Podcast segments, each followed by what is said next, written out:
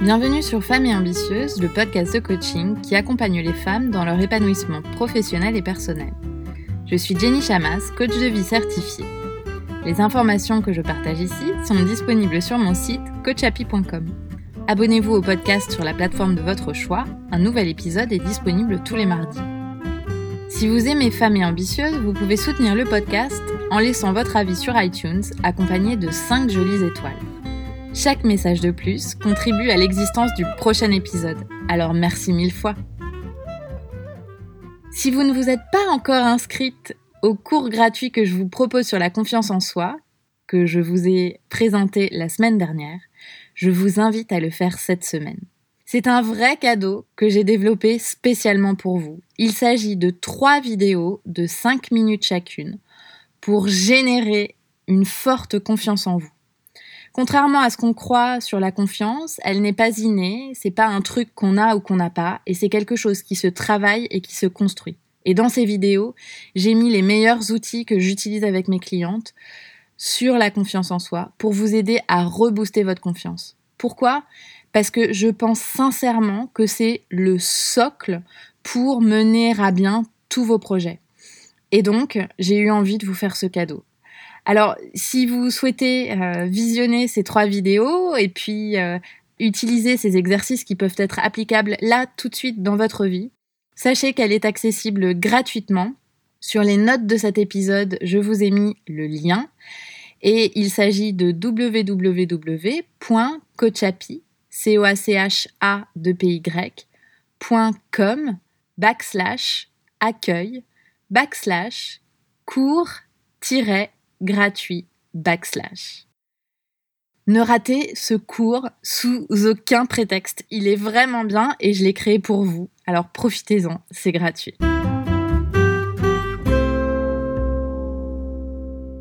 Cette semaine, j'aborde la question de la performance au travail. Qu'est-ce que la performance? La performance, ce sont euh, les résultats obtenus, c'est le rendement, le résultat le meilleur. En fait, il y a un rapport entre euh, les objectifs qui sont fixés et euh, le résultat qu'on atteint. Il y a aussi dans l'idée de performance une idée de, valeur ajoutée versus coût. Euh, quel est le temps qu'on y passe, euh, combien ça coûte et euh, est-ce qu'on est productif dans l'atteinte de ces résultats? Alors, la question de la performance au travail est véritablement importante puisque elle détermine en grande partie, mais pas totalement et pas uniquement, ce qui fait notre carrière on a envie de croire et de penser que plus euh, on progresse dans notre carrière et euh, plus en fait euh, c'est parce qu'on a prouvé à chaque fois nos performances à nos différents postes. Pour le coup, c'est pas totalement vrai puisqu'il y a plein d'autres facteurs euh, qui entrent en jeu, mais je pense que de toute façon, c'est une base pour construire sa carrière et que euh, si vous voulez vous épanouir dans votre travail, performer euh, à votre poste, c'est quand même quelque chose d'essentiel. C'est essentiel quand on prend un poste, c'est essentiel quand on prépare une next step et c'est essentiel de manière générale pour kiffer son travail. Donc euh, voilà, euh, voilà ce que j'aimerais aborder avec vous aujourd'hui. Alors pour performer au travail, il y a de mon point de vue quatre choses qui sont importantes et que je vais euh, évoquer avec vous. La première, c'est que il est nécessaire d'utiliser les ressources à votre disposition. Et ça peut sembler euh, complètement bête de vous dire quelque chose comme ça, sauf que quand on est focalisé sur la performance, on en oublie parfois tout ce qu'on a à notre disposition pour y arriver. Alors je vais lister avec vous les quelques ressources qu'a priori vous avez euh, toutes plus ou moins dans votre vie et dans votre job. Et ça, c'est sans doute sans compter toutes les ressources autres que vous avez. La première, elle est dans votre tête, c'est votre cerveau. C'est véritablement votre meilleure ressource.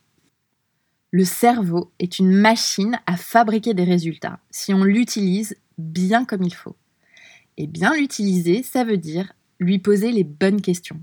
Ça veut dire aussi adopter un état d'esprit qui vous permette la prise de recul, la créativité et le fait de vous concentrer sur la création de valeur. Et d'ailleurs, c'est pour ça que beaucoup de professionnels se font coacher, c'est pour savoir utiliser leur cerveau de la façon la plus utile qu'il soit. C'est aussi pour ça que des entreprises comme Facebook ou Google euh, donnent du temps à leurs euh, salariés pour euh, la créativité, pour du temps de réflexion.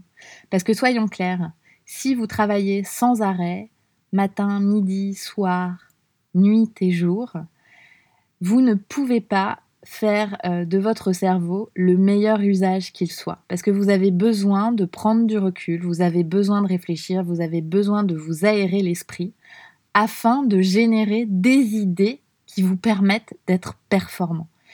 Et croyez-moi, les meilleures idées ne sont pas toujours les plus compliquées à euh, mettre en place. Parfois, elles sont exécutables très rapidement, mais le problème c'est qu'on passe tellement de temps le nez focalisé sur sa feuille de travail qu'on en oublie d'avoir les bonnes idées. Ça me fait penser personnellement à une expérience euh, que j'ai réalisé euh, quand j'étais euh, en Corée et que donc je, travaillais pour une entreprise dans le retail. J'étais head of merchandising et donc une partie de mes fonctions était d'analyser les ventes avec mes équipes et puis de faire des budgets d'achat et aussi des recommandations commerciales pour les magasins et pour toujours avec le même but hein, qui était de vendre plus et d'être de plus en plus profitable.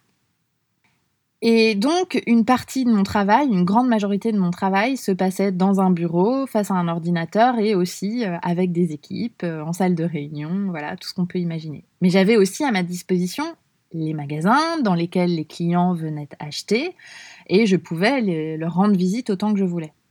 Sauf que euh, je me retrouvais prise bien souvent dans la liste de tâches de tout ce que j'avais à faire pour performer. Hein. Et, euh, et, du coup, je me retrouvais bloquée devant mes, mes Excel, mes analyses, euh, à faire chauffer le cerveau pour savoir quelle était la meilleure solution pour, bah pour atteindre mon objectif de rendre ce pays plus profitable, ces magasins plus profitables. Et en fait, un jour, euh, ça c'était quand je démarrais, je me rappelle de mon manager, euh, qui, est un, excellent manager et mentor et qui m'a beaucoup appris, euh, qui m'a dit Jenny, tu passes trop de temps devant ton écran et trop de temps au travail, faut que tu ailles prendre l'air. Et puis effectivement, quand je l'observais, je le voyais aller et venir. Il revenait de euh, cinq visites magasins. Il avait l'air d'avoir passé une super journée, assez relax. Et puis il revenait avec les meilleures idées du monde. Et puis bah, quand il m'a dit ça, je me suis dit, il y a peut-être un truc à suivre là-dedans. Parce que ça lui réussit plutôt bien de faire ça. Donc si j'essayais euh, moi-même de faire la même chose. Et donc je me suis promis un truc. À chaque fois que j'aurais le cerveau qui chauffe trop, à chaque fois que je ne saurais plus quoi faire. Et d'ailleurs, j'ai même essayé de ne pas attendre d'en arriver là pour, euh, pour le faire, mais je me suis dit, à chaque fois que ça m'arriverait, j'arrêterais tout ce que je suis en train de faire, je laisserais tout en plan et j'irais m'aérer l'esprit. Et m'aérer l'esprit dans mon métier, ça voulait dire euh, aller visiter des magasins, aller visiter la concurrence, et ça voulait parfois aussi dire que euh, j'allais pas travailler au bureau. J'allais travailler dans un café et euh, parfois même que j'allais pas travailler du tout parce que j'avais trop travaillé et qu'il fallait que je prenne une pause. Et en fait, j'ai commencé à appliquer ça dans, dans mon quotidien, au travail, et j'ai commencé aussi à encourager mes équipes à faire pareil. Et je vous assure que mes meilleures idées et que les, les meilleures idées commerciales que j'ai eues me sont venues comme ça c'était jamais penché sur ma feuille de travail, c'était jamais en bossant de 8h à 20h, c'était toujours en ayant du recul sur la situation, en euh, adoptant le point de vue de ma cliente plutôt que euh, le point de vue de la head of merchandising. Euh, c'était en étant à l'écoute du marché et c'était parfois simplement en buvant un café et en laissant mon esprit vagabonder. Et donc, là où je veux en venir, c'est que votre cerveau est votre meilleure ressource et donc ne le laissez pas brûler à petit feu parce que vous voulez performer au travail. Performer ne veut pas dire travailler tout le temps. Ne confondez pas les deux. La deuxième ressource que vous avez à votre disposition, c'est le temps. Et pour performer, et on en a parlé tout à l'heure, il y a une notion de euh, coût, de productivité. Pour performer, il est nécessaire d'être organisé et de planifier, et quel que soit votre métier. Même si vous êtes créative et que vous êtes dans un métier créatif, cela ne veut pas dire que vous devez vous passer de la planification et de l'organisation. Parce que vous avez besoin de passer le plus de temps possible sur votre zone de génie. Et bien souvent, dans un métier, on a plein de choses à faire et plein de tâches à faire et elles ne sont pas toutes aussi importantes. Le fait de planifier et d'organiser va vous permettre de vous assurer que la majorité de votre temps sera consacré à des choses qui en valent vraiment le coup pour créer des résultats. Troisième chose, à disposition, vous avez des gens. Si vous êtes manager, vous avez une équipe. Si vous êtes au sein d'une équipe, vous avez des collègues. N'oubliez pas que ce sont des ressources. Alors, posez des questions, déléguer, échanger, conseiller. Voilà, créer vraiment des connexions entre vous et les autres. Et enfin, vous avez un réseau. Qui que vous soyez, vous avez un réseau. Ça ne veut pas dire que vous avez 3000 euh, contacts sur LinkedIn, ça veut simplement dire qu'au cours de votre vie, vous avez rencontré beaucoup de gens, que ce soit dans le milieu professionnel ou dans le milieu personnel. Vous avez des amis qui connaissent d'autres gens. Vous avez des contacts professionnels qui connaissent d'autres gens. Donc, vous avez un réseau. Servez-vous-en pour performer au travail. N'oubliez pas qu'autour de vous, il y a des experts sur des choses sur lesquelles vous n'êtes absolument pas expert et qu'il est toujours utile d'aller s'informer, d'aller apprendre, d'aller poser des questions et d'être curieux.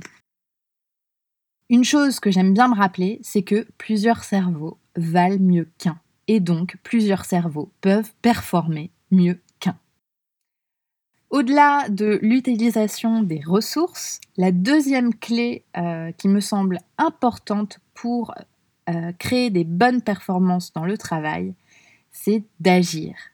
Et pas d'agir simplement, mais d'agir massivement. On l'a vu, performer, c'est créer des résultats. Or, résultat, c'est la somme de toutes vos actions.